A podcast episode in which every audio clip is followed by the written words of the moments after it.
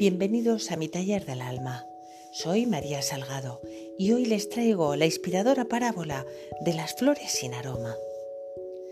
La parábola de las flores sin aroma nos cuenta la historia de un viejo samurái muy sabio a quienes todos le tenían mucho respeto.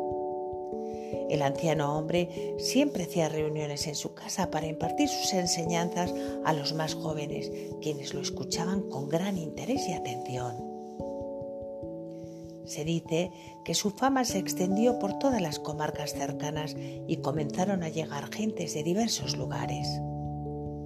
El anciano samurái hablaba principalmente de la importancia del desapego y de la importancia de saber erradicar las emociones egoístas del ser. Su discípulo más asiduo era un joven llamado Alino. Él quería aprender todo lo que pudiera del maestro y por eso asistía sin falta todos los días a las reuniones. También preparaba té para todos y se caracterizaba por ser muy servicial. El samurái lo veía con buenos ojos por su humildad y su interés por los demás. Él sería el principal aprendiz de la parábola de las flores sin aroma. Nadie daba crédito a lo que estaba escuchando. Alino no sabía qué pensar. Por eso le preguntó al anciano, ¿Qué dices, maestro?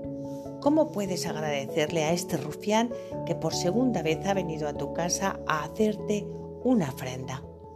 ¿Cómo es posible que se lo agradezcas?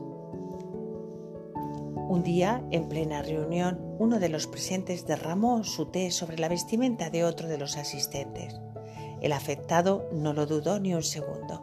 Inmediatamente reaccionó y empujó agresivamente al que había tenido el accidente. Pero ¿cómo no te fijas? dijo. Y luego agregó que sus vestidos eran de seda china y que ahora habían quedado completamente estropeados.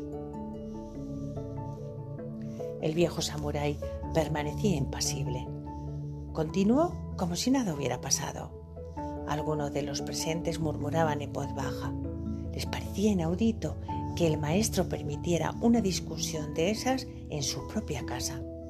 La mayoría opinaba que había debido intervenir frente a la soberbia de aquel hombre.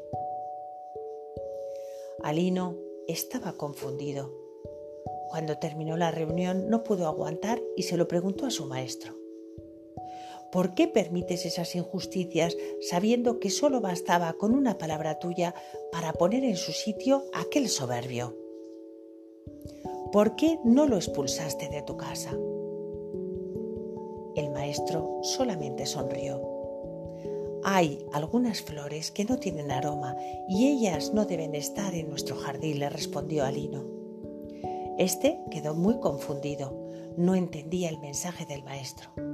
Entonces el viejo samurái agregó, la ira es una flor sin aroma que solo crece en los jardines donde no hay libertad. Así le daba la primera lección de la parábola de las flores sin aroma.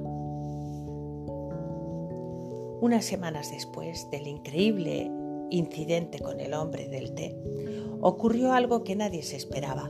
El mismo hombre volvió a la casa del maestro, pero desde que entró se mostró muy hostil con todos. Se abrió paso entre la multitud a punta de empujones. También hablaba casi gritando, sin tomar en cuenta que el maestro estaba impartiendo su enseñanza. De pronto hizo algo que sobrecogió a todos. Se levantó, fue hasta el lugar donde estaba el maestro y sin mediar palabra lo escupió en la cara. El maestro guardó silencio por unos segundos. Todos estaban atónitos. Al comienzo nadie reaccionó, pero pronto comenzaron a escucharse voces airadas. Alino se puso en guardia, tomó uno de los sables que había en la casa, Luego le dijo al viejo samurái, permíteme maestro darle a este hombre la lección que se merece.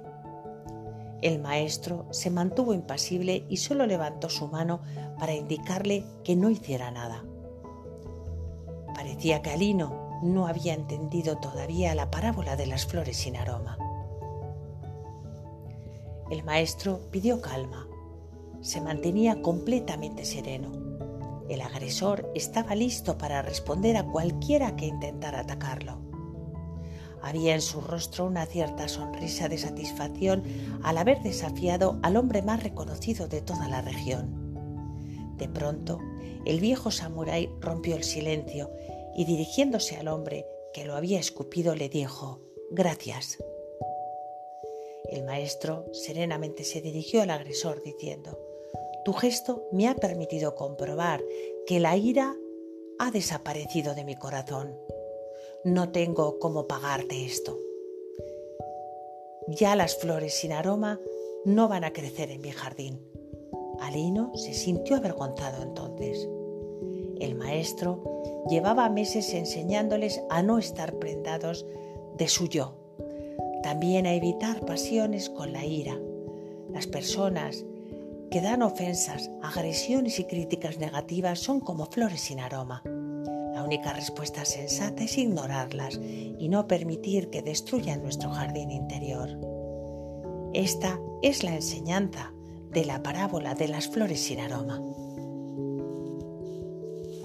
Y para terminar, te agradezco mucho tu compañía y si te gusta lo que comparto, suscríbete y compártelo para no perderte ningún episodio. Me ayudarás mucho a seguir creciendo. Y recuerda, abraza tu luz y no la dejes apagar.